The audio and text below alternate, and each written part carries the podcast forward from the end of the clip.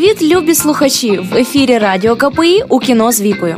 Цього тижня афіша кінотеатрів нас не дуже потішать, проте є те, чого всі так довго чекали: сіквел Даніли Козловського. Але ми вже знаємо, чому Духлес 2 не виправдає ваших сподівань. Про це та ще більше ви дізнаєтеся прямо зараз. Отже, мене звуть Віка, і я запрошую вас у кіно. А щоб ви дослухали програму до кінця, найсмачніше залишимо наостанок. А поки що поговоримо про комедію Неочікуваний бізнес. Отже, головний герой, якого зіграв Вінс Вон, мільйон років працює в компанії, де його працю ніяк не оцінять. Він вирішує змінити своє життя і відкриває власний бізнес. Тепер у нього є купа ідей і два цінних працівника. Тут у нашого героя привалює супер можливість підписати вигідну угоду. І він, незважаючи на те, що в команді має хлопця з іменем Майк Млинець, летить зі своєю свитою у Німеччину. Ну ви ж розумієте, що все не може бути так просто. Угода виявляється під загрозою, і наша трійця відважно намагається врятувати її підписання. Як їм це вдалося, ви зможете побачити вже з 5 березня. Хоча, глянувши на мінімальні рейтинги очікування, я б подумала 300 разів перед тим як витрачати гроші на цей квиток. Враховуючи те, що фільм знімали два роки, могли б і краще придумати піар-кампанію. Наступний фільм, про який ми поговоримо царство краси. В основі сюжетної лінії все до банальності передбачено. Він красунчик, успішний молодий архітектор. У нього все круто. Він має дружину Стефані і спокійне життя. Але ні, йому треба було поїхати на симпозіум в Торонто і зустріти там жінку, яка здалась йому дуже таємничою. А ми, жінки, такі іноді забуваємо спитати, чи мужик не одружений, а іноді і усвідомлено ігноруємо цю інформацію. Так, от фільм, який був готовий ще у 2014 році, до нас дійшов лише зараз. І після прем'єри «50 відтінків я розумію, чому обрали саме такий постер. Увага! Ліжко, два голих тіла і позначка 18+. заманюють усім, чим можуть. Але сумнів викликає як мінімум те, що у більшості кінотеатрах картина не йтиме.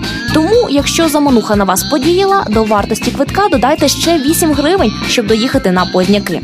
Прем'єра на екранах, чи краще сказати, на одному екрані України з 5 березня. Є ще один фільм, який мав би вийти в Україні. Це Зільс Марія. Чесно скажу, назва не дуже, постер не дуже. Трейлер каже, що має бути щось нормальне. Не можу нічого більше про нього сказати, бо картина не буде йти в кінотеатрах, хоч і має свою дату прем'єри. Але так як вона була випущена в світ ще у 2014 році, то вже є в інтернеті в хорошій якості. Чому я розповідаю про нього? По-перше, за квиток не треба платити. По-друге, в головних ролях Крістен Стюарт і Хлоя Морець. Приємного безкоштовного перегляду. Ну і звичайно, Духлес 2. Всі пам'ятають першу частину, що була знята за одноіменним романом Сергія Мінаєва.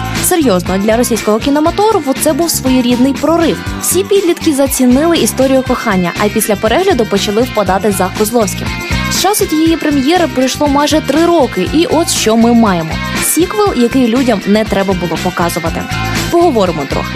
Головний герой Макс, після того як зрозумів, що Москва і бізнес для нього як дев'ять кіл пекла, відправився очищати свою душу і думки на балі. Типу відмовився від матеріального, відростив бороду і почав медитувати. Дуже цікаво, бо ж на балі, наче не безкоштовне життя. А фільм починається з того, як Макс демонструє свої вміння серфінгу. Далі історія зрозуміла. За ним приїжджають, забирають, бо там проблеми, які може вирішити тільки наш герой. Так, от до чого я веду.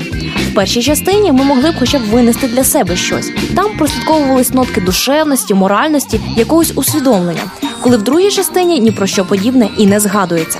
Що вони хотіли сказати, до чого все йшло, абсолютно незрозуміло.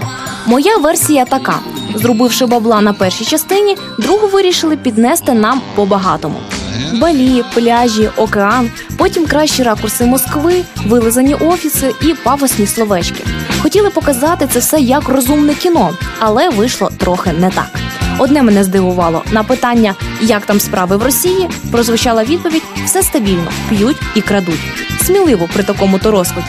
Ну, нас таким результатом не здивувати. Ми ж то знаємо, що з сіквелів зазвичай нічого хорошого не виходить. У кіно з 5 березня. На цьому наш кіноогляд завершується. До речі, хочу сказати, що 5 березня відбудеться допрем'єрний показ Попелюшки. Хто не може дочекатись 12 числа, бігом у більшовик. Думаю, там буде на що глянути. Отже, з вами була Віка. Зустрінемось у кіно.